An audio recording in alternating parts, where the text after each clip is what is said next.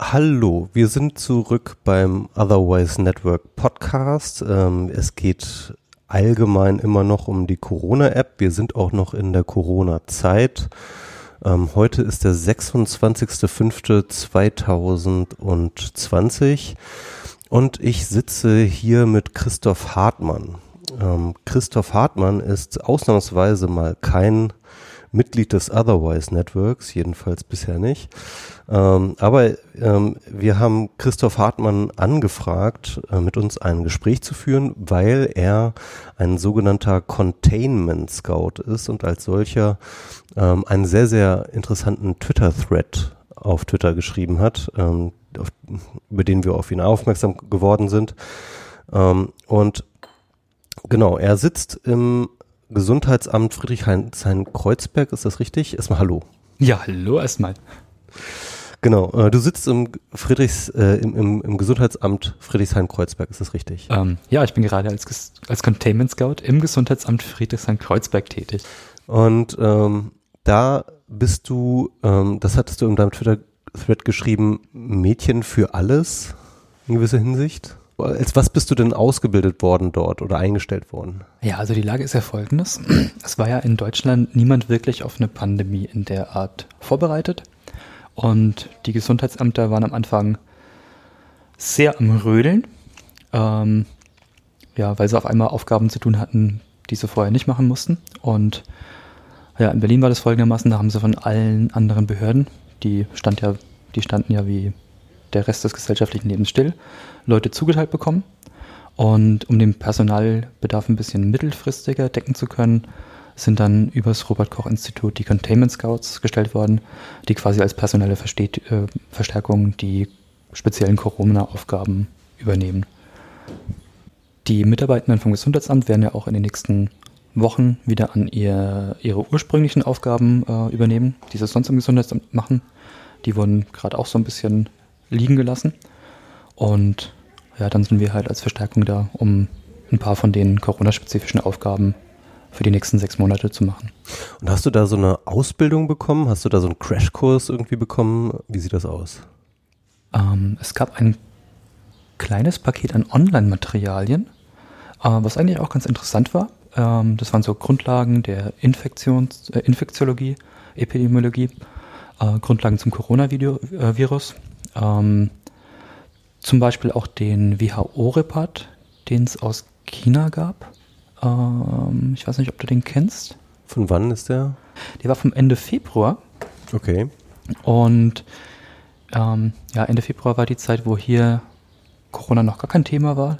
Das war irgendeine komische Krankheit, die am anderen Ende der Welt passiert. Da haben wir nichts zu tun. Da gab es in Deutschland ein paar einzelne gemeldete Fälle, aber niemand hat damit gerechnet, dass es ankam, äh, dass es hier jemals richtig ankommt. Und die WHO hatte aber einen äh, Report geschrieben mit Empfehlungen für alle anderen Länder, wie sie sich auf die, ähm, ja, auf die Pandemie vorbereiten können und was sie dann tun sollen, äh, wenn die Pandemie dann da ist. Und der war überraschend gut von den Empfehlungen her. Also wenn man den jetzt durchliest, der wirkt auch nicht antiquiert und das war jetzt auch Teil der Infomaterialien. Okay. Ja. Aber das sind ja so eher so allgemeine, abstrakte Informationen. Ähm, ich dachte eigentlich, dass es sozusagen Contact Tracing dann doch, oder sag ich mal, ähm, Fallverfolgung oder wie man das nennen möchte, ähm, dass doch auch eine ganze Menge Skills irgendwie auch, also so wirkliches, ähm, ja, Training irgendwie erfordert, hätte ich jetzt gedacht. Also, dass man, ne, also man muss ja schon auch so, sag ich mal, eine Art von Recherchefähigkeit haben, eine gewisse Herangehensweise, empathiemäßig ähm, wissen, wie man mit Leuten redet, solche Sachen. Also Contact Tracing war auch Teil von dem Infopaket. Ähm, es war quasi so eine Reihe von gefilmten Vorlesungen mit Begleitmaterial, äh, die über verschiedene Themen gehen. Ich glaube, es waren sechs Vorlesungen, jeweils so plus minus 60 Minuten lang. Und eine davon ging auch speziell um Contact Tracing. Ähm, das Ding ist, dass Contact Tracing nicht unsere eigene, äh, unsere einzige Aufgabe ist. Wir machen quasi alles Mögliche in den Gesundheitsämtern. In dem Twitter-Thread hast du ähm, auch gesagt, dass sozusagen ähm, in dem eigentlich drei Aufgabengebiete, habe ich das richtig verstanden, ähm, dass es drei Aufgabengebiete in so einem Gesundheitsamt hinsichtlich Corona gibt, es sozusagen die ähm, so eine Art Hotline ist, also wo halt erstmal alles reinläuft und dann ähm, dann halt eben das Contact Tracing und also das heißt die Fallverfolgung und ähm, dann die Quarantäneüberwachung. Genau, also wir haben in unserem Gesundheitsamt mehrere Corona-spezifische ähm, Abteilungen. Ähm, also die Hotline, ähm, die ist seit, die gibt es ja in Berlin auch schon ziemlich lange, also schon seit Mitte März. War am Anfang super überlastet. Gerade geht es da zum Glück ein bisschen ruhiger ähm, zu ähm, wo sich einerseits äh, Leute mit Fragen äh, hinwenden können, wenn sie spezifische Fragen haben. Und andererseits ist es unsere, unser Anlaufpunkt für Leute, die jetzt glauben, dass sie sich angesteckt haben, die jetzt irgendwelche Symptome haben, äh, die wissen, dass sie eine äh, Kontaktperson, also die wissen, dass sie Kontakt zu einer positiven Person hatten, Menschen, die sich gerne testen lassen würden. Also das ist die eine Anlaufstelle, wo uns Leute erreichen. Die andere Abteilung wäre die Kontaktpersonen-Nachverfolgung. Das ist die Abteilung, wo wir quasi zu den Leuten gehen und sagen, ähm, oder sie anrufen oder? Nee, also wir gehen natürlich nicht persönlich zu den Leuten, wir rufen die an mhm. ähm, und dann sagen, ja, sie hatten. Nur, dass keine Missverständnisse entstehen. Ja, wir kommen da nicht an die Tür und klopfen, sondern wir, wir rufen dann an und sagen, ja, bei ihrer Firma in dem Restaurant, wo sie gegessen haben, in dem Krankenhaus, wo sie waren, äh, gab es einen Fall und deswegen haben sie jetzt eine Ansteckungsgefahr und äh, sie können sich jetzt testen lassen. Und das dritte ist die Quarantäneüberwachung. Das ist eigentlich auch sehr äh, gemütlich. Also alle Leute, die hier in Quarantäne sind, äh, also werden, werden sozusagen verordnet werden, in Quarantäne zu sein, auch ne, vom Gesundheitsamt. Genau, also bei uns äh, sind ja alle Leute in Quarantäne, die positiv getestet haben für zwei Wochen. Äh, es sind alle Leute in Quarantäne, die enge Kontaktpersonen äh, von einem positiv getesteten Fall waren. Und die werden jeden Tag angerufen. Es werden dann ähm, die Leute nach den Symptomen gefragt, es wird gefragt, wie es ihnen geht. Und ja, dann wird natürlich auch geschaut, ob die Quarantäne dann irgendwann aufgehoben wird oder ob sie noch verlängert wird. Ja.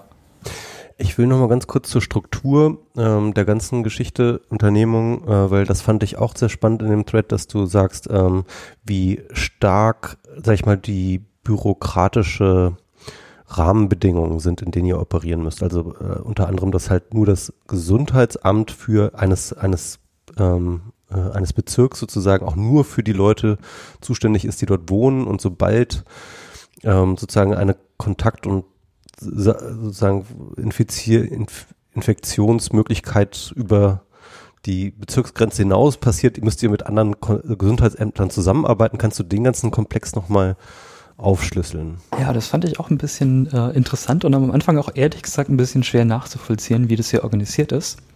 Ähm, wir sind hier in Berlin ähm, es ist eine dreieinhalb Millionen Einwohnerstadt und man könnte jetzt denken, es gibt da eine Corona-Zentrale in Berlin, wo alles organisiert wird. Äh, ist nicht so. Ähm, Berlin ist unterteilt in zwölf Bezirke und jeder Bezirk hat ein zuständiges Gesundheitsamt. Und ich bin jetzt im Bezirk Friedrichshain-Kreuzberg. Ähm, das heißt, wir sind zuständig für die Leute, die hier in Friedrichshain-Kreuzberg wohnen. Und nur wir können den Leuten hier Quarantäne ver, äh, verordnen. Und nur wir können auch ähm, auf die Daten der Leute zugreifen. Ähm, also der Datenschutz ist sehr, sehr kleinteilig geregelt. Äh, das heißt, wenn hier Leute anrufen, die äh, in Mitte gemeldet sind oder in Mitte wohnen, dann sind wir dafür nicht zuständig, dann können wir leider auch gar nichts machen, dann müssen wir die einfach weiterleiten. Und ja, die Kooperation zwischen den einzelnen Bezirken ist auch ein bisschen aufwendiger. Ja, du hast das in einem Beispiel gemacht, also wenn jetzt zum Beispiel in ähm, Büro äh, in Mitte jetzt ein Ausbruch passiert, ja. Und die Leute, die in dem Büro arbeiten, die wohnen aber überall in Berlin verstreut, ja, ja. müssen dann wie viele Gesundheitsämter sich miteinander koordinieren, um das dann zu tracen? Ja, die Vorgehensweise ist dann die folgende. Also wir hatten ja vor allem in der Anfangszeit, zu Anfang März, ein paar Ausbrüche, ja, zum Beispiel in Clubs. Und da müssen dann verschiedene Gesundheitsämter für einen Ausbruch zusammenarbeiten, ähm, weil wenn sich jetzt in einem Club ein paar Leute angesteckt haben oder Ansteckungsgefahr hatten, äh, sind dann die Gesundheitsämter nicht in dem Bezirk, wo der Club existiert, zuständig, sondern die Gesundheitsämter für die Bezirke, wo die Leute wohnen. Ähm, das heißt, ein Bezirk nimmt die Kontaktdaten auf, leitet dann die Daten an die verschiedenen Bezirke weiter und dann muss dann jede Person, die in Neukölln wohnt, vom Gesundheitsamt Neukölln kontaktiert werden. Die Leute in Friedrichshain-Kreuzberg werden von uns kontaktiert und so weiter. Und die Quarantäne kann dann natürlich auch nur von dem zuständigen Gesundheitsamt äh, äh, ausgesprochen werden. Okay. Also, ja. Ja, und das ist dann natürlich echt äh, ziemlich aufwendig. Ne? Und es gibt keine, sag ich mal, gemeinsame Datenstruktur, auf die man irgendwie zugreifen kann. Ja, das wäre jetzt sehr praktisch, sowas zu haben. Also ich meine, in anderen Ländern ist sowas äh, einfach. Also ich glaube, in, äh, in China gibt es dann, so stelle ich mir das immer vor, so eine zentrale Datenbank. Das sind alle Daten einfach äh, drin von den Leuten des ganzen Landes und die können dann von einer zentralen Stelle aus walten. Das ist in Deutschland aus guten Gründen nicht gewünscht. Ähm, deswegen muss, selbst wenn ich jetzt äh, Daten von Leuten aus dem Nachbarbezirk will, aus Mitte oder Neukölln, äh, müssen wir bei den Bezirken direkt anfragen und uns da vernetzen. Also wir haben da keine zentrale Datenbank dafür.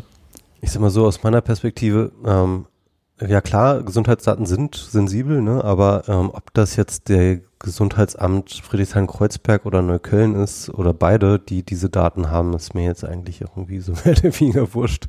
Ich habe zu beiden ein nicht besonders inniges Verhältnis, so ein Vertrauensverhältnis. Ich glaube, das geht den meisten so. Ähm, also, dass man das irgendwie da äh, bündelt, verstehe ich ehrlich gesagt rein von der, vom Gefühl her nicht, aber. Ja, also ich glaube, die, die Rationale dahinter ist, dass es wirklich sehr sensible Daten sind. Und äh, dass jetzt, glaube ich, niemand in unserem Land in normalen Zuständen will, dass jemand auf eine komplette Datenbank alle Leute in Berlin oder alle Leute in Deutschland zugreifen kann und dann sehen kann, aha, die Person hatte die Krankheit, die meldepflichtig war und ich kann das einfach mal ähm, runterladen und dann Sachen mitmachen, keine Ahnung. Ich meine, Leute wollen ja nicht, dass es veröffentlicht wird. Könnte ich irgendwie sagen, ah ja, der Star hatte das und das und kann dann Drohbriefe schreiben, das will ja niemand. Und deswegen ist es auf so einer sehr kleinteiligen Ebene ähm, geregelt, was auch im Normalfall ganz gut funktioniert. Äh, aber gerade haben wir ja leider nicht den Normalfall. Äh, das heißt, gerade wäre es für uns praktisch, so eine Datenbank zu haben. Die haben wir aber nicht, deswegen müssen wir uns mit den Sachen so arrangieren, wie sie gerade sind. Ähm, da weiß ich jetzt auch nicht, ob sich da nach der Pandemie irgendwie was ändert, ob das irgendwie dann umstrukturiert wird. Speaking of Datenbank, äh, da hattest du auch drüber geschrieben, weil du auch, ähm, weil das auch Teil deines äh, ähm, deiner tatsächlichen Tätigkeit dort ist, ähm, die Datenbank dort zu betreuen und ähm, das ist ja alleine schon auch eine Neuigkeit, dass ihr überhaupt eine Datenbank habt, oder? Die, Im Gesundheitsamt gibt es schon Datenbanken, ähm, die übers Robert-Koch-Institut gehen.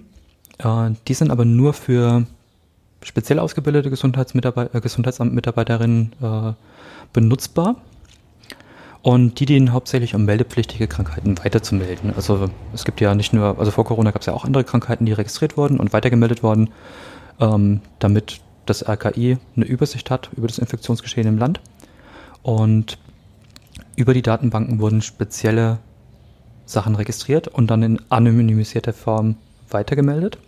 Das heißt, dass auch nur die Leute in dem Bezirk auf die sensiblen Daten zugreifen konnten und das RKI quasi eine Übersicht der Fallzahlen und Gruppenparameter, also Geburtsjahr und Geburtsmonat wird weitergemittelt, aber jetzt nicht der Geburtstag und auch kein Name und auch nichts, was sonst auf die Identität der Person zu, äh, Rückschlüsse zuließe. Genau, und jetzt für die Corona-Situation hat die Datenbank nicht gereicht, weil wir brauchten eine Datenbank, die alle Leute im Gesundheitsamt zugreifen können und wo auch äh, nicht nur bestätigte Fälle äh, eingespeist werden, sondern auch Kontaktpersonen oder ReiserückkehrerInnen, ähm, die müssen wir auch ähm, verwalten oder andere Daten. Mhm. Genau. Und, ja. Was habt ihr da jetzt? Ähm? Ja, äh, da hatten wir erstmal gar keine Lösung. Also in den Berliner Behörden gab es mal Microsoft Access äh, im wunderschönen Microsoft Office-Paket. Das wurde dann aus Datenschutzbedenken berlinweit abgeschafft, so wie ich das gehört habe. Okay. Und als Ersatzlösung gab es eine Mischung aus äh, Zettel, Papier und Leitsordnern und einer Excel-Tabelle, auf die dann alle Leute abwechselnd zugegriffen haben. Ähm, was auch im Großen und Ganzen funktioniert hat, aber auch nicht reibungslos. Und jetzt haben wir eine Datenbank, die vom Helmholtz-Institut entwickelt wurde, die heißt SORMAS.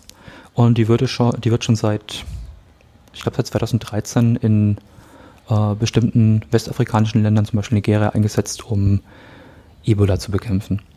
Ah, okay, das ist dann halt ähm, konkret für Tracing und für solche Sachen und für Genau, die App hat Funktionen, um Ausbrüche zu erkennen, um Kontaktpersonen zu erfassen, um äh, Kontaktpersonen regelmäßig zu kontaktieren und verschiedene andere Sachen, die für so eine Bekämpfung von so einer Pandemie sinnvoll oder notwendig sind. Das ist ja schon mal auf jeden Fall alles sehr, sehr spannend und ähm, ähm, all das ist ja auch wichtig zu, zu bedenken, denn wir wissen ähm, ja bei Corona, dass ein Großteil der Ansteckungen passiert, bevor die Patienten symptomatisch werden, das heißt also noch gar nicht wissen, dass sie Corona haben, weswegen es diesen Zeitfaktor, glaube ich, noch mal kritischer macht. Ne? Also das heißt, wenn man jemanden findet, der getestet wird und positiv getestet wird, dann dann dessen Kontakte möglichst schnell zu finden und die zu informieren, ist ja eine sehr, sehr zeitkritische Angelegenheit. Wie würdest du das einschätzen? Wie, wie, wie läuft das bei euch? Wie, wie lange von, ihr kriegt einen Fall rein, hin zu, sag ich mal, der letzte Kontakt dieser, dieses Patienten wird informiert und geht in Quarantäne? Ja, da sind wir bis jetzt noch auf die Mitarbeit der Leute angewiesen. Also ein typischer Fall wäre jetzt, jemand kommt zu uns und sagt, er hat Symptome und wird sich gern testen lassen. Ähm, mittlerweile sind die Tests in Berlin übrigens sehr einfach. Also die ersten äh, Wochen im März war es sehr schwer. Da gab es Engpässe bei den Tests. Es wollten sich sehr viele Leute testen lassen. Ähm, die Kapazitäten waren begrenzt und Leute mussten teilweise länger warten. Gerade sieht es sehr entspannt aus. Das heißt, Leute, die einen bestätigten Kontakt haben oder die Symptome haben, äh, haben es mittlerweile relativ einfach, äh, auch kurzfristig einen Test zu bekommen. Ähm, also ich habe mich einmal testen lassen müssen und hatte dann den Test am nächsten Tag. Das Ergebnis kommt dann einen Tag später. Was negativ? Das war negativ, ja. Ähm, Im Fall von einem positiven Test würde ich befragt werden, ob ich ähm, welche Kontakte ich in den letzten äh, Tagen gehabt hätte. Genau, gehen wir nochmal erstmal in, die Kontakt, in das Contact Tracing, wie es genau funktioniert. Ne? Also das heißt, ihr kriegt jemanden rein, der hat jetzt einen positiven Test und dann ähm, habt ihr da gleich eine Nummer dazu oder, äh, oder, oder, oder redet ihr mit dem gleich oder, oder wie läuft das? Genau, für den Fall, dass jemand positiv testet, mhm. würden wir den anrufen, noch mhm. am gleichen Tag und bei dem Anruf auch gleich die Kontaktpersonen ermitteln. Das heißt, wir sagen dann den Leuten, ähm, also wir befragen die Leute, mit welchen anderen Personen, die in den letzten Tagen enge Kontakte hatte, hatten, wie die Kontakte aussahen, machen dann eine Liste, fragen dann natürlich auch die. Äh, wie viele Tage geht ihr da zurück? Das hängt davon ab, wie der Fall aussieht. Hm. Äh, also entweder bis zwei Tage vor Symptombeginn oder wenn es jetzt ein Fall war, äh, der schon einen bestätigten positiven Kontakt hat, dann seit dem letzten Kontakt. Und wir machen dann eine Liste, wo dann die Kontaktpersonen drinstehen, auch gleich mit Kontaktdaten. Und die werden dann am gleichen Tag noch oder am nächsten Tag, wenn es jetzt abends ist, äh, angerufen. Die kriegen alle erstmal eine äh, Quarantäne verordnet und werden dann auch je nach Art des Kontaktes getestet. Wenn möglich noch am nächsten Tag. Das sind, das sind jetzt vielleicht total ich, doofe Fragen, ja. die ich jetzt stelle, aber ich, ich will, will, mir so ein, so ein Bild machen, weißt du? Wie viele ähm, also erstens, wie lange dauert so ein Gespräch? Also ähm, ähm, um sozusagen so eine äh, Anamnese der eigenen Kontakthistorie zu rekonstruieren. Und wie aufwendig ist das? Muss man da irgendwie nachhelfen? Muss man dann, also ja. kannst du mir das Gespräch also so ein bisschen schildern? Wie lange dauert das? Wie, wie aufwendig ist das? So ein Gespräch ist, ähm, ist, das ist schon was Längeres. Also ich meine, wenn ich jetzt dich fragen würde, mit welchen Leuten hast du dich in den letzten sieben Tagen getroffen, äh, da könntest du mir jetzt nicht auf Anhieb irgendeine Liste geben, sondern müsstest du sagen, ach ja, ich war ja noch äh, Ach, da war ich einkaufen, neben dem Einkaufen hatte ich keinen Kontakt. Ach ja, da habe ich meine Schwester getroffen. Ach, da habe ich einen Freund getroffen. Aber wir waren nur im Park und hatten fünf Meter Abstand, keine Ahnung. Man muss das alles nochmal durchgehen. Man mhm. gibt den Leuten noch ein bisschen Gedächtnishelfen mit. Manchmal sagt man auch, ähm, schreib uns einfach eine Mail, wo du alles auflistest. Das ist auch eine Option. Also schick uns einfach mhm. dann eine Liste an allen Leuten, die du getroffen hast, wo du halt beschreibst, wie der Kontakt aussah. Also wie lang das war und ob ihr Masken getragen habt und ob ihr einen sicheren Abstand eingehalten habt. Also ihr hilft auch, helft auch nach beim Rekonstruieren sozusagen. Ähm, ich, ich, weiß aus zum Beispiel ähm, in, ähm, in, Berichten aus Contact Tracing von ähm, Südkorea, dass sie dann halt zum Beispiel auch ins Handy schauen oder beziehungsweise ähm, vielleicht auch den Erkrankten darum bitten, ins Handy zu schauen, die Location History oder wie auch immer zu gucken, wo, wo hat man sich aufgehalten, weil das ja auch einfach nur hilft, Anhaltspunkte zu finden, sich zu erinnern, ach ja, stimmt, da war ich ja noch in diesem Supermarkt und keine ja, Ahnung. Also was wir jetzt nicht machen, ist Detektivarbeit. Mhm. Also in anderen Ländern kommt es ja vor, dass du, dass einfach Daten über die Leute ohne deren Einwilligung abgefragt werden. Also dass einfach geschaut wird, ja, wo hast du denn deine Kreditkarte benutzt? Ja. Aber das kann man ja hast schon irgendwo in, in Kombination mit, mit dem Patienten machen. Das, das muss man ja nicht unbedingt jetzt ähm, sozusagen in seinem, im Hintergrund machen. Das kann man ja eventuell auch mit dem Patienten zum Beispiel machen. Naja, wir verlassen uns schon drauf, dass die Leute sich äh, da erinnern und uns die Wahrheit erzählen und ja, uns auch meine, nichts das, absichtlich verschweigen. Klar, klar, natürlich. Aber ja. ich meine jetzt einfach, dass die Leute ähm, halt diese, diese, diese verdammten Erinnerungslücken, ne? Also um die halt, um, um, um da halt irgendwie sicher zu gehen, dass man da nichts, dass man da nicht durchschlüpft. So, dachte ich jetzt. Ja, das, das ist jetzt gerade eine Situation, das Schwere, wenn jetzt jemand äh, kommen würde, positiv testet und sagt, ach, ich war gestern trinken. Ich war so betrunken, ich erinnere mich gar nicht, mit wem ich eigentlich unterwegs war. Ähm, das wäre für uns schlecht, weil da hätten wir keine Möglichkeit mehr, äh, die Leute Kommt ausfindig ja zu machen. ja, ist ja gerade auch in äh, äh Südkorea passiert.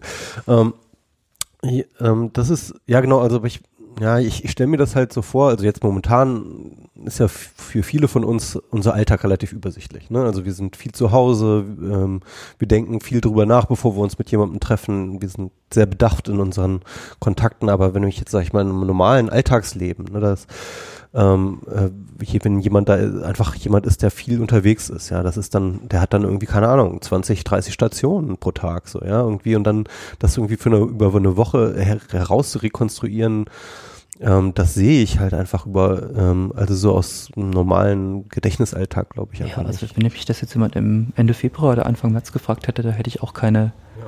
also da, das wäre ein Ding der Unmöglichkeit gewesen. Ich arbeite in einem Club. Ja. Also ich habe vorher in einem Club gearbeitet, jetzt mittlerweile auch nicht mehr. Und man geht mal ins Theater, man geht mal in eine Bar, man redet viel mit fremden Leuten. Man trifft natürlich auch Leute, die man kennt, aber damals, also vor ja. der Pandemie, war das Leben in Berlin ja sehr gesellig. Und man konnte gar nicht nachvollziehen, wen man jetzt überhaupt angesteckt haben könnte. Mhm. Mittlerweile äh, hat sich ein bisschen beruhigt, aber je, selbst jetzt ist es ja. Aber es geht ja wieder los, ne? Also wir also, haben ja jetzt eigentlich, geht ja, also ich, wenn ich mir hier so, mich so umschaue, hier auch gerade in Neukölln. Ja, das ist ja auch der, der Gesichtspunkt, nach dem das jetzige Leben äh, organisiert wird. Ähm, man darf wieder Leute treffen und es ist aber wichtig zur Bekämpfung der Krankheit, also auch wenn jetzt die Abstände nicht äh, eingehalten werden oder so, dass die Kontakte nachvollziehbar bleiben, weil dann kann ich, falls wieder ein Ausbruch kommt, den Ausbruch eindämmen. Also wenn ich jetzt ähm, mehrere Leute treffe in der Woche, ist es kein Problem, solange ich danach alle Leute wieder ausfindig machen kann, weil wenn ich mich jetzt angesteckt hätte und würde andere Leute anstecken, könnte ich die Leute ausfindig machen und könnte verhindern, dass die weitere Leute an sich, äh, anstecken. Wenn ich jetzt äh, Leute anstecke, die ich nicht kenne, dann können wir die nicht finden und wir haben quasi dann wieder Leute in der Stadt, die nicht, die nicht wissen, äh, dass sie positiv sind, die auch vielleicht gar keine Symptome haben und die dann ja im schlimmsten Fall noch mehr Leute anstecken und das geht dann weiter und lässt sich nicht aufhalten. Ähm, das ist übrigens auch der Punkt, wo die App super sinnvoll wäre, ähm, weil mit einer flächendeckenden App, die alle Kontakte von mir erfasst, jetzt nur so der Idealzustand, wie es funktionieren könnte, äh, könnte ich auch, ohne dass ich mich daran erinnern kann, Leute erfassen, denen ich nahe gekommen bin. Wenn ich jetzt zum Beispiel im Zug sitze, neben mir sitzt eine fremde Person, ich habe eine halbe Stunde neben der gesessen, ähm, vielleicht hat die keine Maske getragen, vielleicht habe ich keine Maske getragen, haben wir theoretisch ein Ansteckungsrisiko. Ähm, mit App könnte ich die theoretisch finden. Ohne App wird sowas super schwer, weil ich kann, ich habe keine Möglichkeit herauszufinden, wer zu welcher Uhrzeit in der Bahn war. Und jetzt habt ihr eine Liste. Ja? Genau. Eine Liste mit Kontakten ähm, und vielleicht noch ein paar Parametern wie lang und intensiv war der Kontakt und so weiter und so fort. Und dann entscheidet ihr, wen davon ihr anruft oder ruft ihr einfach alle an? Ähm, na, wir rufen nicht immer alle Leute an. Also wenn jetzt Leute kommen, die äh, sagen, ich also wenn es jetzt wirklich kein äh, Kontakt ist, wo irgendein Ansteckungsrisiko ist, äh, dann müssen die Leute dann auch nicht in Quarantäne und werden auch nicht unbedingt angerufen. Äh, aber im Normalfall werden die meisten Leute auf der Liste schon kontaktiert und nochmal befragt. Vielleicht wissen die auch noch was. Mhm. Und ja, dann die Maßnahmen getroffen. Ähm, Im Normalfall ist es auch oft so, dass wir, ähm, wenn jetzt zum Beispiel in einem Büro äh, ein Fall ist, dann kriegen wir meistens eine Liste mit den Mitarbeitern und dann eine Auflistung darüber, wer an dem Tag da war, wer im gleichen Büro arbeitet. Ähm, und dann wird danach nochmal ähm, geschaut, wie der, wie der Kontakt war, wie die Ansteckungswahrscheinlichkeit war mhm. und wie dann weiter vorgegangen wird. Okay. Ja, oder jetzt auch in einem, in einem Pflegeheim, in, einer, äh, in einem Krankenhaus.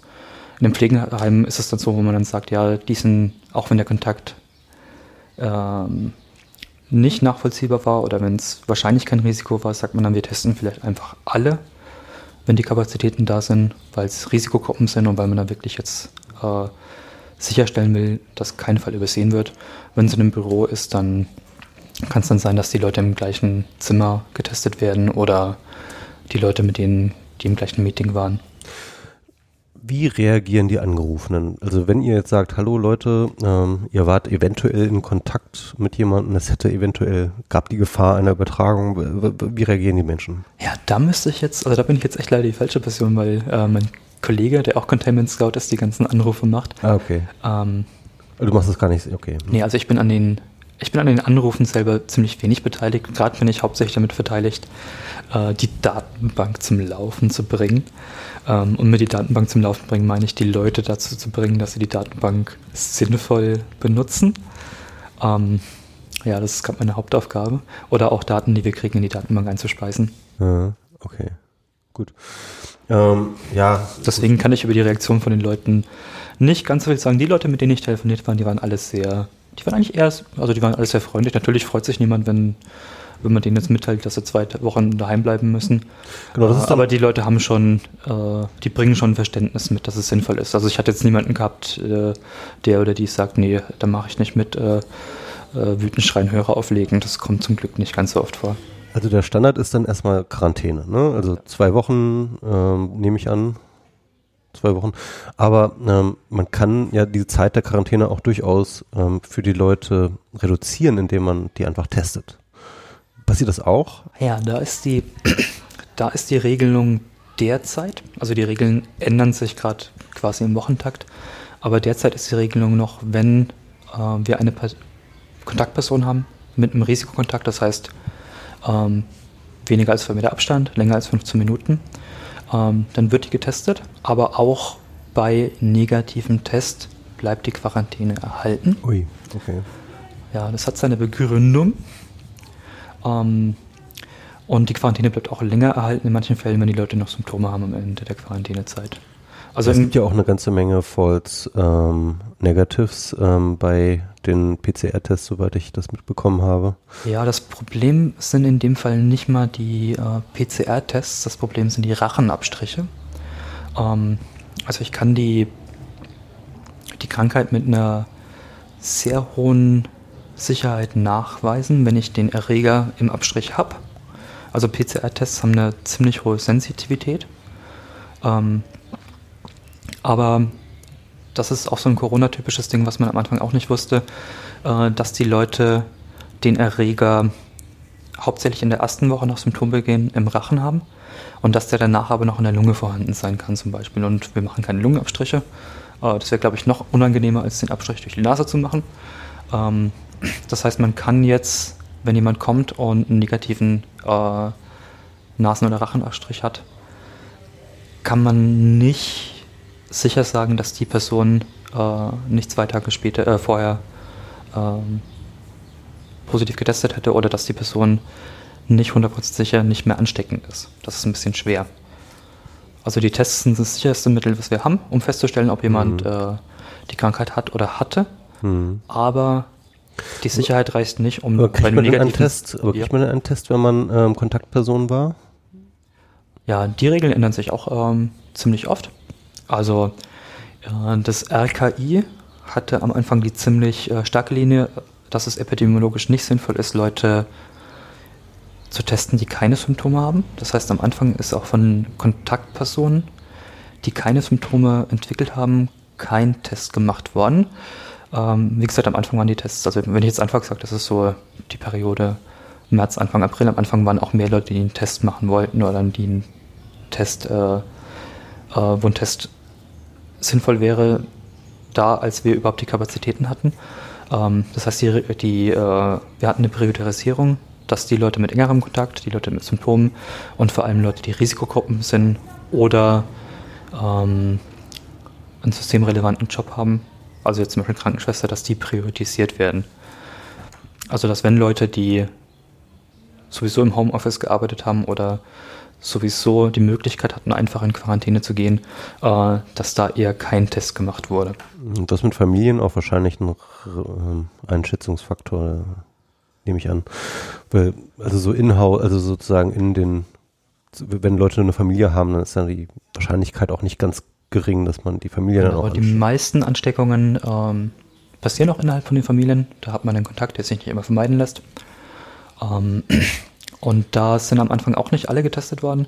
Mittlerweile werden bei einem Ausbruch in der Familie meistens schon alle äh, Haushaltsmitglieder getestet. Das ist auch so eine Sache, die in den asiatischen Ländern nochmal ein großer Unterschied ist. So scheint es mir jedenfalls, dass das Quarantänisieren oder beziehungsweise die Fallisolierung, ähm, dass da nochmal deutlicher mehr Wert drauf gelegt wird. Also ähm, China macht das halt, die haben ihre eigenen Kliniken gebaut, wo sie die Leute sozusagen wirklich so in Zimmer tun. Ja, in, ähm, ich glaube in Südkorea wird man in Hotel, in Hotels äh, eingenistet sozusagen, bis man irgendwie äh, da wieder rauskommt. Und in Taiwan gibt es diese Idee, dass man dann auch mit einer App kontrolliert wird, äh, wird die Quarantäne kontrolliert. Ne? Genau, wir fragen die Leute immer, ob sie die Möglichkeit haben, äh, sich daheim in Quarantäne zu begeben, ob die Versorgung dann auch sichergestellt ist. Also ob sie Leute haben, die den Essen vorbeibringen können. Ähm, aber die Quarantäne wird hier nicht so stark kontrolliert, wie das in anderen Ländern der Fall ist. Also wir haben hier ein Menschenbild, dass wir ähm, sagen, die, die Bürger und Bürgerinnen haben genug Eigenverantwortung, die Sachen verantwortungsbewusst umzusetzen, auch wenn sie nicht kontrolliert werden. Das heißt, wir ordnen den Leuten die Quarantäne an und gehen davon aus, dass sie die auch umsetzen. Ähm, aber wir stellen denen jetzt keine technischen, also wir überwachen die Quarantäne jetzt nicht mit technischen oder aber ihr ruft schon einmal am Tag an. Oder? Genau, es wird einmal am Tag angerufen, ob mhm. alles passt, auch nach Symptomen. Wird auch es gesagt, geht. Und äh, waren Sie heute schon draußen? so Fangfrage. Nee, also wir, wir arbeiten da nicht mit Fangfragen, wir haben da wirklich ein positiveres Menschenbild. Also jetzt zum Beispiel auch in Südkorea ist ja wirklich mit den Apps auch überwacht worden, ob sich die Leute aus dem äh, aus der Wohnung rausbegeben. In Taiwan, aber ich was bei Südkorea weiß ich gerade nicht, aber ja. Hm. Also ich glaube, das war auch in Südkorea der Fall, bin ich jetzt aber auch nicht 100% ja. sicher. Ähm, aber das ist, das ist jetzt so ein, so ein Mittel, wo ich jetzt sage, das, da würde ich jetzt auch nicht dahinter stehen. Also ich glaube, die Leute in, selbst die Leute in Berlin äh, verhalten sich da schon verantwortungsgenug. Selbst in Berlin. selbst in Berlin. Ja. Okay, das, das ist immer eine Aussage. Ähm, wir kommen immer mehr zu den Erkenntnissen, was ähm, ja, Übertragungsereignis angeht, dass ähm, Superspreading-Events ähm, eine sehr, sehr große Rolle spielen. Also das heißt, dass wenige Leute oder wenige Fälle sehr, sehr hohe Anzahl an Infektionen verursachen. Ist das auch, merkst du das auch im Alltag beim Contact Tracing oder bei, bei der Fallverfolgung oder ist das? Da kenne ich die Fälle wirklich hauptsächlich aus den Medien, äh, dass es Leute gibt, die wesentlich mehr Leute anstecken als andere. Da würde ich aber gerne mal drüber reden, wie man so das Ansteckungsrisiko überhaupt einschätzt. Also weil es gibt ja so die Erzzahl, die überall in den Nachrichten zu lesen ist, die grob verständlich einfach aussagt, wie viele andere Leute die durchschnittliche infizierte Person ansteckt. War am Anfang über drei, jetzt ist es so bei knapp eins. Und das Ansteckungsrisiko ist auch ein bisschen schwer zu beurteilen für viele Leute. Vor allem, weil es auch immer noch keine richtig stichfesten äh, Erkenntnisse gibt. Also man kann immer noch nicht sagen, was ist komplett sicher, was ist weniger gefährlich, was ist gefährlich. Ähm, da gibt es immer noch große Unsicherheiten. Ähm, aber was man bis jetzt sagen kann, ist, dass es ähm, einige Ereignisse gab, vor allem wenn viele Leute auf engem Raum zusammen sind. Das war jetzt bei in Clubs der Fall, das war in Gottesdiensten der Fall, das war, ähm, ich glaube, gab es in Korea den, äh, die eine Indexpatientin, die äh, auch hustend in ja, Gottesdienste und Hotelbuffets gegangen ist und da ziemlich viele Leute angesteckt hat. Ja. Ähm, in Berlin haben wir. Patient 31, glaube ich. ja. In Berlin haben wir jetzt nicht so, also meines Wissens nach keine, keine so, so Club, super äh, Ereignisse. Spreading Event, glaube ich, relativ am Anfang. Ja, es gab die Trompete, es gab den Kater Blau, da haben sich einige Leute angesteckt. Mhm. Ähm, aber jetzt auch nicht in der Größenordnung von, wie das in Korea der Fall war. Nee, nee, klar, klar, ja. Nee, ich meine, Superspreading muss, fängt ja nicht bei 1000 an, sondern eher ja. so bei, keine Ahnung, 10 oder so. Ja, ähm, es, ist, es ist schon ein bisschen schwer, also weil eine Person, die sich nicht verantwortungsvoll verhält, in einem gewissen äh, Rahmen schon wieder so eine Welle lostreten könnte. Also das ist die Gefahr, die wir alle noch im, noch im Hinterkopf haben. Mhm. Ähm, sag mal, ähm, ihr kriegt wahrscheinlich gar nicht so richtig mit, wie effektiv eure Arbeit ist. In dem Sinne, dass ähm, im, Endeffekt geht es ja darum, Kon äh, Übertragungsketten zu unterbrechen. Ja. Ähm, und inwieweit kriegt ihr im Nachhinein mit, dass tatsächlich ein Kontakt, den ihr gewarnt habt, zum Beispiel sich tatsächlich als positiv herausstellt? Habt ihr, habt ihr da irgendwie so ein Reporting, kriegt ihr irgendwie so Feedback oder? Um, ähm, also das kann ich jetzt für meine Arbeit mittlerweile schon ein bisschen beurteilen. Also vor der Isolationsphase kamen die meisten Leute einfach aus dem Blauen. Das heißt, die Leute wussten nicht, wo sie sich angesteckt haben. Die Leute hatten Symptome, sind getestet worden äh, und waren dann positiv. Während der Quarantänezeit, wo sich die meisten Leute in Berlin auch an die äh, Isolationsmaßnahmen gehalten haben, wussten die Leute dann schon eher, mit wem sie Kontakt hatten. Und jetzt ist es so, dass wir dass viele von den Fällen, äh, die wir als positiv melden, aus, dem, aus der Kontaktnachverfolgung kommen. Mhm. Ähm, also das, das ist ja schon eigentlich ein gutes Zeichen. Das zeigt ja eigentlich, dass das auch effektiv ist, ne? Also das ist, das ist zurzeit ähm, das effektivste und sinnvollste Mittel. Ähm, also wenn man die Situation vergleicht, so in Berlin Anfang März äh, hatten wir viele Leute in der Stadt, die gar nicht wussten, dass sie sich äh, angesteckt hatten. Also vor allem, weil viele der Angesteckten ja auch asymptomatisch sind. Und deswegen konnte man auch die Ansteckungsketten gar nicht nachvollziehen. Das ist jetzt auch die Sache mit der Dunkelziffer. Also wir haben ja die Anzahl an positiv äh, erkannten Personen und dann gibt es dahinter noch eine Dunkelziffer an Leuten, die die Krankheit haben oder hatten, aber sich nicht testen lassen haben oder sich zu spät testen lassen haben, als es nicht mehr nachweisbar war und wo man gar nicht sagen konnte, wen haben die angesteckt. Und die wussten es natürlich auch gar nicht. Und deswegen war die, waren die, die Isolationsmaßnahmen hier in Berlin auch notwendig und in Deutschland. Die haben es unterbunden.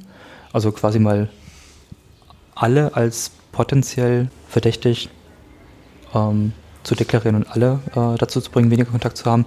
Und jetzt wollen wir einen Zustand, wo, die, wo das äh, gesellschaftliche Leben wieder weitergeht und dann nur die Leute äh, in Quarantäne begeben, die wirklich positiv sind oder wirklich stark gefährdet sind.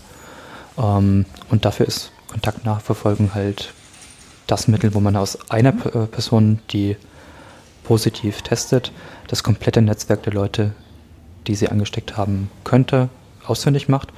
Und ja, das, das funktioniert gerade sehr gut, vor allem in Einrichtungen. Also wir haben es öfters, dass es jetzt in irgendeinem, in irgendeiner Einrichtung, wie jetzt im Pflegeheim, im Krankenhaus, in irgendeinem Betrieb einen Fall gibt und dass wir dadurch weitere Fälle äh, finden. Und im Idealfall wird uns der Fall so schnell gemeldet, dass die weiteren Fälle keine anderen Leute angesteckt haben. Aber wenn es jetzt zwischen Ansteckung und Test und Meldung zu lange dauert, kann es natürlich auch sein, dass die Leute, die wir dadurch finden, noch eine weitere Ansteckungskette hatten und die wird dann auch nachverfolgt natürlich. Ähm, hältst du es bei den derzeitigen, ja doch relativ geringen Fallzahlen? Also ich glaube, wir sind jetzt so in Berlin, nee, in Friedrichshain, ähm, Kreuzberg sind wir bei 520 Fälle.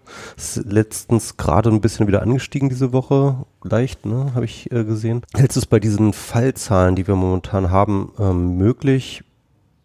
Ist vielleicht nur erstmal nur auf dieses Gesundheits, also nur, nur auf diesen Bezirk bezogen, aber vielleicht auch auf ganz Deutschland bezogen, die Seuche zu kontrollieren, wie sie das halt so in Asien auch versuchen, also wirklich zu sagen, ähm, wir versuchen jetzt mit dem, was wir haben, mit dem Contact Tracing, mit dem Fallisolation und so jetzt halt wirklich auf null Fälle zu kommen. Also das wäre natürlich der Idealfall, äh, dass wir auf null Fälle kommen.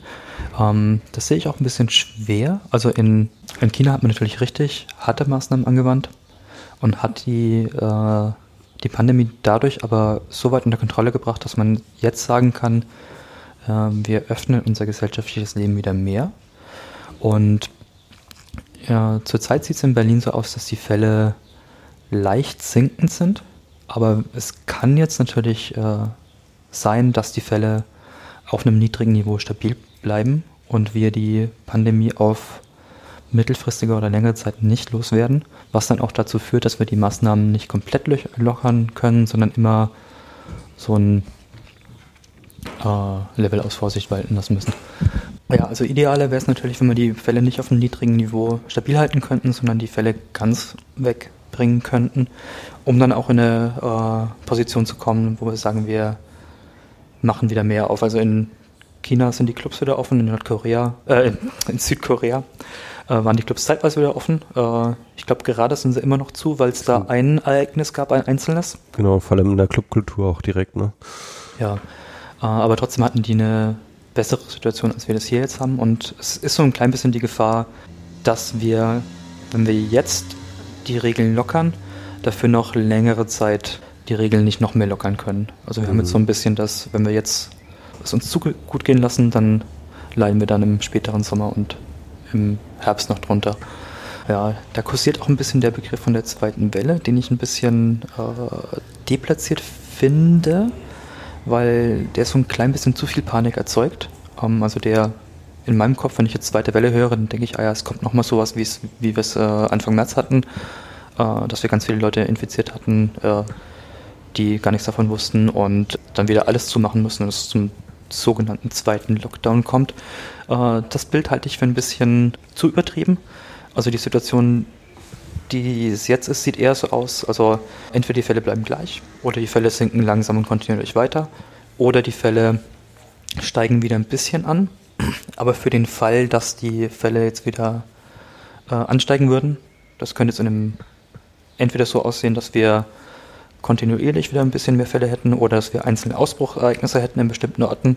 In den Fällen würde dann aber auch nicht mit einem Komplett-Lockdown reagiert werden, sondern auch eher mit selektiven Maßnahmen. Ja, ich habe auch das Gefühl, wir wissen mittlerweile genug und haben auch mittlerweile genug Infrastruktur in place, Ausbruchsereignisse direkt zu adressieren und entsprechend auch darauf zu reagieren. Ja, ich glaube, der Hauptunterschied zwischen den Ländern in Asien und den Ländern in Europa die ja komplett unterschiedlich getroffen worden sind von der Pandemie, liegt auch nicht in den Apps oder in den oder in irgendwelchen kulturellen Faktoren, die spielen natürlich auch mit, sondern hauptsächlich daran, dass sie eine Erfahrung hatten mit Pandemien der Art, nämlich mit SARS, teilweise auch mit MERS.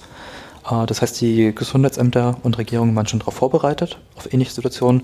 Und vor allem waren die, war die Bevölkerung auch darauf vorbereitet. Das heißt, mhm. Äh, wenn du dich an die Situation letztes Jahr erinnerst, hier in Berlin, du bist in der U-Bahn, wie viele Leute tragen eine Maske? Quasi das niemand. Vor, das, war noch, das war noch im März, war das äh, undenkbar, dass Leute ja. eine Maske tragen. Also es gab es schon. Äh, also es ist teilweise auf dem Flug, habe ich gesehen, ja. Aber es sind meistens dann auch die Asiaten, die dann irgendwie die Maske Genau, das, tragen. das sind halt äh, Regeln, die dort schon etabliert sind, die es bei uns noch nicht gibt. Also bei uns ist, also ich bin als Kind mit der Regel aufgewachsen, äh, nach dem Klo und vor dem Essen Hände waschen nicht vergessen. Also das ist so das Grundmaß an Hygienebewusstsein, was wir hier haben. Da gab es auch eine Zeit, wo es das noch nicht gab, aber das hat sich bei uns mittlerweile etabliert. Aber die Hygieneregel, wenn du äh, Husten hast und U-Bahn fährst, zieh dir eine Maske über, dass du jemanden ansteckst, äh, die ist bei uns noch nicht angekommen.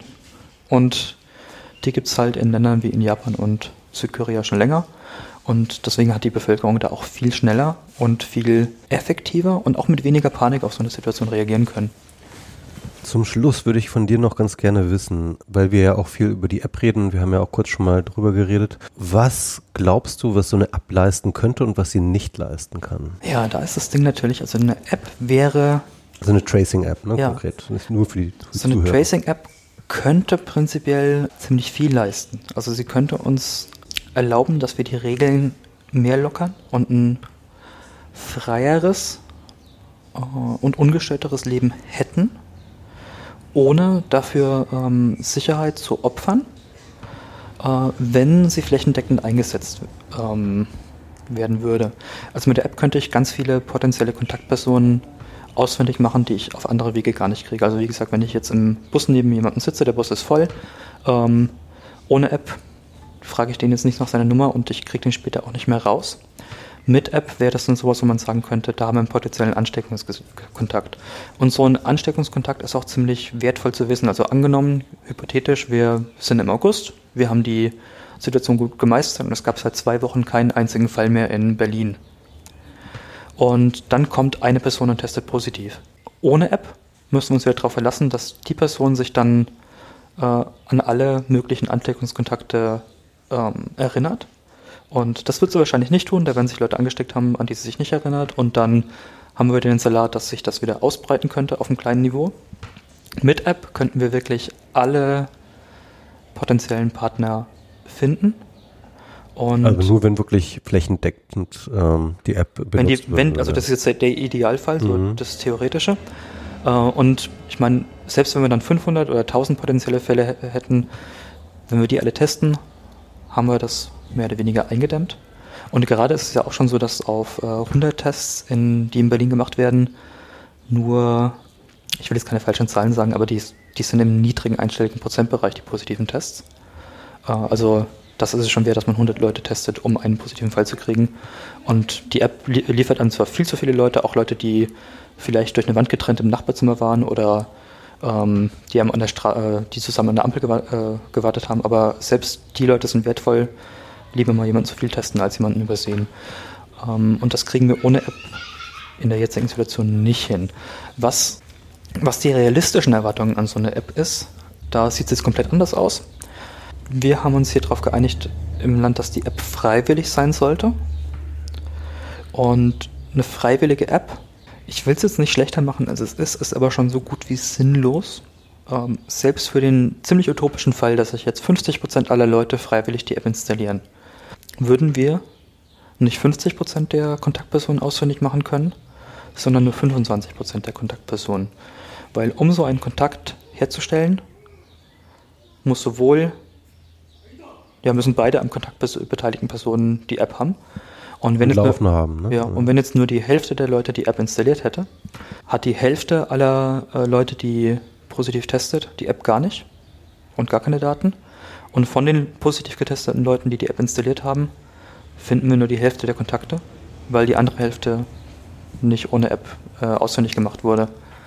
Mhm. Und das, das, ist jetzt sogar für, also das ist jetzt für den Fall, dass sich 50 Prozent die App installieren, was, was freiwillig schon, ist, schon ja. unglaublich viel ist. Ja, ja. Und wenn es jetzt 40 Prozent wären, hätten wir 16 Prozent der Fälle. Ähm, das ist schon so. Also wenn wir eine, eine, eine App sinnvoll ähm, äh, benutzen wollen würden, dann bräuchten wir schon Deckungen von über 80 Prozent. Ich greife jetzt mal irgendeine Zahl aus, aber so in der Größenordnung. Und das geht wirklich nur, wenn man das verpflichtend machen würde. Und da ist hier der, der Wille nicht da, weil Datenschutz äh, in Deutschland immer noch so ein bisschen so eine, so ein goldenes Kalb. Also da machen Leute nicht gern Einschränkungen, auch wenn es sinnvoll wäre will das gar nicht in Abrede stellen, aber ist es nicht so, wenn 25 Prozent der Kontakte erfasst würden, ne, also jetzt bei diesem 50 Prozent Szenario, das würde doch auch schon was bringen, wenn dort ein oder zwei Ansteckungen passiert sind, die dann halt durch die App vorher gewarnt werden. Also es ist ja nicht so, dass sozusagen nur es hilft, wenn alle alle Kontakte ja, ja genau, also sondern jeder jeder jede Infektion, die vorher schon sozusagen jede Infektionskette, die durchbrochen wird, ist doch was wert oder nicht? Also also angenommen, wir hätten jetzt eine Person, die die App hat mhm. und die geht aus irgendwelchen Gründen richtig stark husten in den, äh, in den Bus und steckt da ein paar weitere Leute an. Keine Ahnung, vier oder so. Wenn ich da jetzt ein oder zwei von finde, ist das schon super hilfreich. Uh, aber im Idealfall will ich natürlich alle haben. Klar. Und I das geht dann der Pflicht in der ja. Das ist halt so das Ding, was in, was in China ganz gut geklappt hat. Also ähm, wenn man die, wenn wir die Strategie in China anschauen, dann haben wir hauptsächlich Bilder in, in Wuhan, in Hubei ähm, im Kopf, wo wirklich ein kompletter Lockdown war. Die Leute waren eingesperrt, die Straßen wurden desinfiziert, richtige krasse Maßnahmen. Ähm, aber China ist ein großes Land mit über einer Milliarde Einwohner. Ähm, und es gab in den meisten Provinzen gar keinen Lockdown. Also die haben die, die Epidemie in allen Le Länd äh, Provinzen, in allen Städten außerhalb dieser Provinz eingedämmt, ohne eine Form von Lockdown zu bra äh, brauchen, nur durch andere Maßnahmen. Oder auch in Hongkong. In Hongkong gab es auch keinen, ich will jetzt das Wort Lockdown nicht sagen, aber es gab auch keine so starken Maßnahmen, wie es hier in Berlin gab oder in anderen Ländern. Ähm, das wurde durch andere ähm, Maßnahmen kurz, ich, ja. schon gestoppt, bevor es sich so verbreitet hatte wie hier. Und da waren auch, äh, also in China waren da stark Apps dran beteiligt. Hm. Also ich weiß nicht, ob du die App in China gibst, da gab es das nee, Ampelsystem. Das, das, sind andere, genau. Also ja. das, da, da gibt es regional ganz viele unterschiedliche, also ich glaube so insgesamt zehn unterschiedliche Apps, die völliges Chaos, also das ist auch so eine interessante Sache. Ja, also in China war das ziemlich krass, also die haben das bei Alipay in, integriert. Ja. Äh, das heißt, du kannst mit deinem Handy quasi gar keine Bezahlungen machen, ohne die App zu benutzen. Und so Sachen wie sich Tickets für Zug- und Flugtickets kaufen, äh, ging quasi nicht, ohne dass du die, äh, das äh, Contact-Tracing-System benutzt. Genau. Ja, also es ist ja nicht, also es ist, es ist genau dieses, dieser Farbcode grün, gelb. Wir haben in der vorherigen Folge genau darüber geredet. Also über die Datenbank kannst du noch was sagen. Das wäre nochmal interessant. Wie ist die strukturiert? Äh, welche Felder hat die? Welche welche Tabellen? ja, die Datenbank, die wir jetzt haben, das ist SORMAS vom Helmholtz-Institut entwickelt, ist auch Open Source. Ähm, das hatte ich vorhin schon gesagt, ähm, wurde für äh, Ebola-Ausbrüche entwickelt in westafrikanischen Ländern. Und mit denen lassen sich äh, Fälle äh, erfassen, auch die Probenentnahme, Krankenhausaufenthalte, also richtig kleinteilig, Symptome, alles mit drin, auch Kontakte, auch Ereignisse, auch äh, Reiserückkehrer und lassen sich gut managen.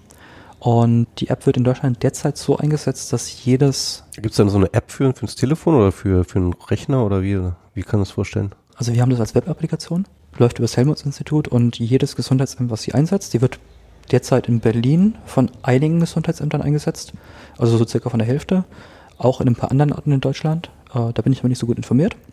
Und jedes Gesundheitsamt hat quasi eine eigene Version, also eine, eine eigene, äh, wie nennt man das, Instanz der Datenbank und kann quasi auch nicht auf die anderen Daten äh, zugreifen.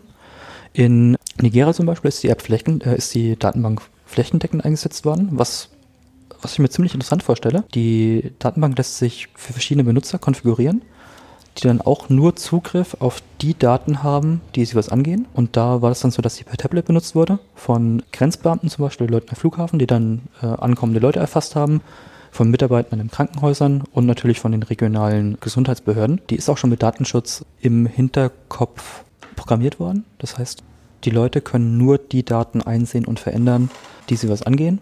Also in einem Krankenhaus können die Leute auf die Patientendaten zugreifen, aber jetzt nicht auf Daten von Leuten aus anderen Bezirken und so weiter und so fort. Was eigentlich auch für Deutschland ganz gut wäre, weil man könnte die Datenbank theoretisch so einstellen, dass der Datenschutz gewährleistet wäre. Mit einer Ausnahme, man hätte dann eine zentrale äh, Instanz, die dann die komplette Datenbank einsetzen, äh, einsehen könnte.